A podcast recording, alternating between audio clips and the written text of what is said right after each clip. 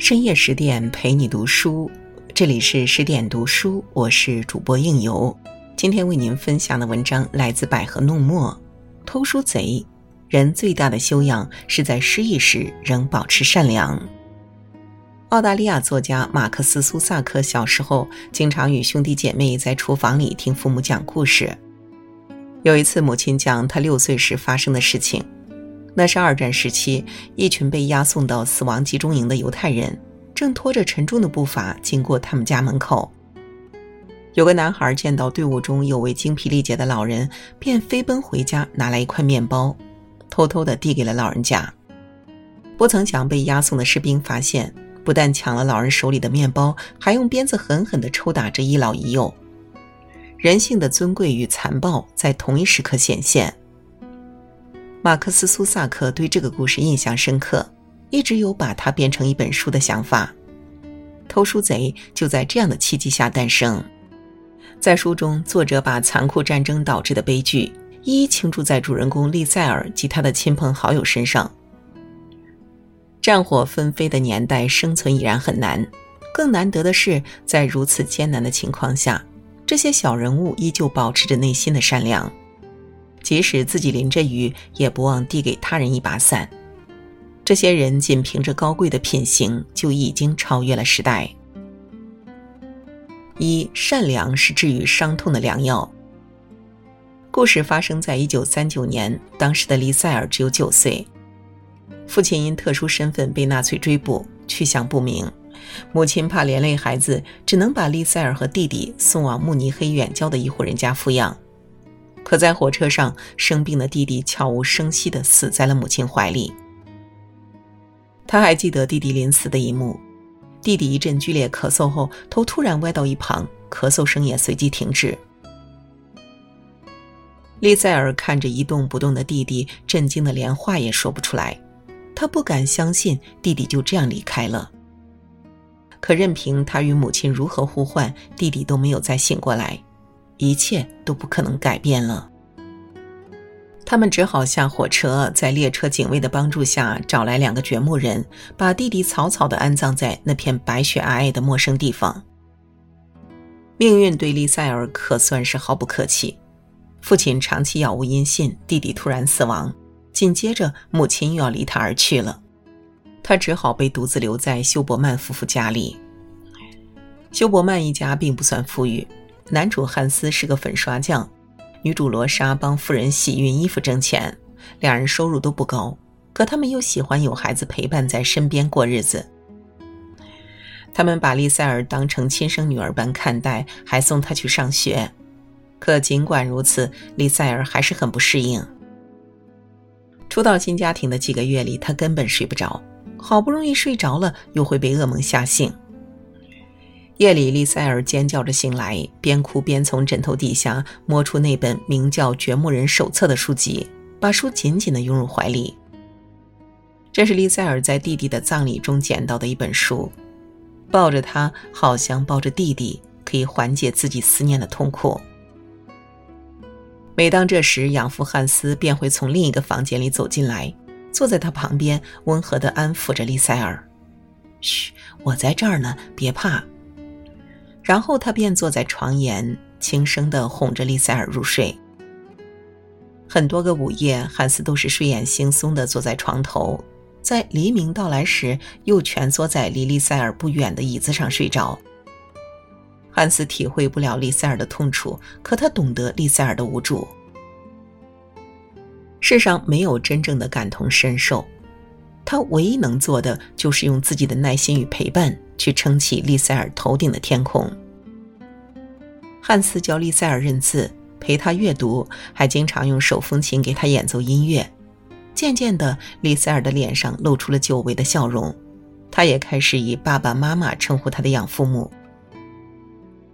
善良是治愈伤痛的良药，爸爸的温暖滋养了利塞尔，也让他的伤痛慢慢的结痂痊愈。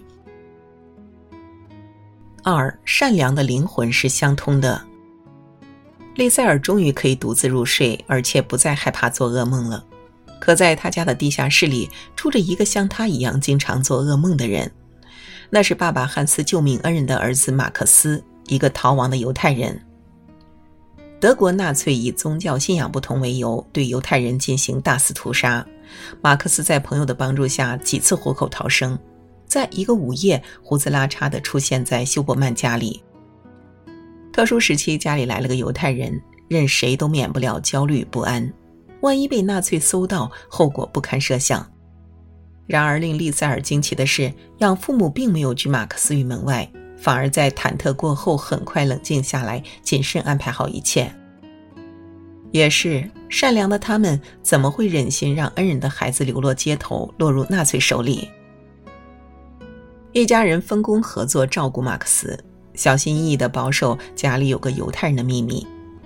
为避免被人发现，阴暗的地下室成了马克思的栖身之所。不见天日的日子注定是孤独的，利塞尔总会抽空去地下室分担他的孤独。他与马克思相互分享自己的噩梦。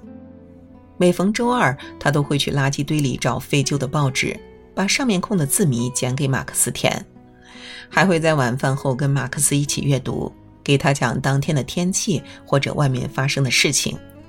利塞尔的聪慧与果敢，让马克思逐渐不再沉默，并放下戒备。他刚来到时还很担心这个小姑娘会不小心把自己说出去，可一直以来自己担心的事情并没有发生。马克思与利塞尔成为好朋友，在利塞尔十二岁生日时，绞尽脑汁为他画了一本小册子作为生日礼物。圣诞节来到，利塞尔也给马克思准备了一个惊喜。室外雪花飘飘，他把家里的锅碗瓢盆都拿出来装雪，并在养父母的帮助下，一点一点搬到了地下室，与马克思一起打雪仗、堆雪人儿。这个没有节日礼物、食物也少得可怜的圣诞节，因为这个雪人的存在变得意义非凡。不是一家人胜似一家人的相处，让这个战乱下的家庭充满温馨与欢乐。你知我的不易，我懂你的温情。善良总会与善良的灵魂相通。有句话说：“人间最温暖的轮回是善良遇见善良。”当善良与善良相扣，形成一个回环，你的善意终会以不同的方式再次与你相见。正因如此，世间才会有很多不期而遇的温暖，让你觉得人生值得。三人生最大的修养是在失意时仍保持善良。日子一天一天过去，马克思在地下室安全地度过了近两个春秋。然而，最让人担心的一天还是来了。那天，一位纳粹砰砰砰地敲休伯曼家的门，进来就表示：“如果方便的话，我想看看你们家的地下室，看看它是否适合做防空洞。”战火不断蔓延，慕尼黑进入紧张防备状态。为防空袭，军方只能借用平民百姓的地下室当防空洞。那一刻，利塞尔与养父母的心一下子提到嗓子眼儿，生怕藏在地下室的马克思就这样被发现。可他们又找不到拒绝的理由，只能故作淡定地让纳粹下了地下室。三个人煎熬似的度过了有史以来最漫长的几分钟。万幸的是，纳粹关注的只是地下室的深浅，没有发现藏在楼梯下油漆桶里的马克思。好不容易过了这一关，可没多久，又发生了一件让丽塞尔更揪心的事情。他的好朋友马克思在一个寂静的深夜里，提着行李箱独自走出了家门。尽管丽塞尔与养父母极力挽留，可终究没有动摇马克思要离开的想法。马克思的离开让丽塞尔与养父母难以释怀。汉斯经常彻夜不眠，丽塞尔总是跪在床垫上不停祈祷，罗莎则一改往日的火爆脾气，变得异常安静。当下局势严峻，四处危机重重。马克思出去后简直是寸步难行，安全也毫无保证。其实马克思又何尝不知道危险？在这个充斥着死亡的时期，自己为了活下去，已经打扰汉斯一家很久了。虽然住在暗无天日的地下室里，可自己能一直安然无恙，全是汉斯一家人在负重前行。他不想因为自己给汉斯与家人带去更多的困扰。生活已经不易，让他们每天提心吊胆，于心何忍？或许离开是最好的选择。未来的路该怎么走，他不知道，可他知道，即便是面临死亡，自己也该离开了。这个善良的男子，即使身处低谷，也不忘顾及他人的安危。世界之所以美好，是因为有些人哪怕失意落魄，也依然善良依旧。这些刻在骨子里的善意，如同洒在世间的阳光，让他人的内心也明媚灿烂。人生走的是波浪线，能在人生最低点仍对这个世界充满善意，是一个人最大的修养。自马克思走后，地下室成了丽塞尔最喜欢待的地方。他坐在马克思平常坐的位置，阅读、写字、回忆曾经的种种。心心念念，必有回响。一九四五年战争结束，马克思在一场场浩劫中活了下来，又回到慕尼黑，找到了利塞尔。这对真挚的友人在人生最黑暗的时刻相遇，用善意温暖了彼此。菜根谭有云：“人品极处，本心使然。”当人品修到最高境界时，所思所行都是自然流露。而要知一个人的品行，就看他低处时的样子。时运不济时，请志气存心，保持善良，这是生活的考验，也是人生的修行。愿你我都能在起落沉浮的人生中，做个温暖的人，从此眼中有笑意，心中有欢喜。好了，今天的文章就为您分享到这儿了。更多美文，请继续关注十点读书，也欢迎把我们推荐给你的朋友和家人。一起在阅读里成为更好的自己。我是应由，让我们在下个夜晚再会了。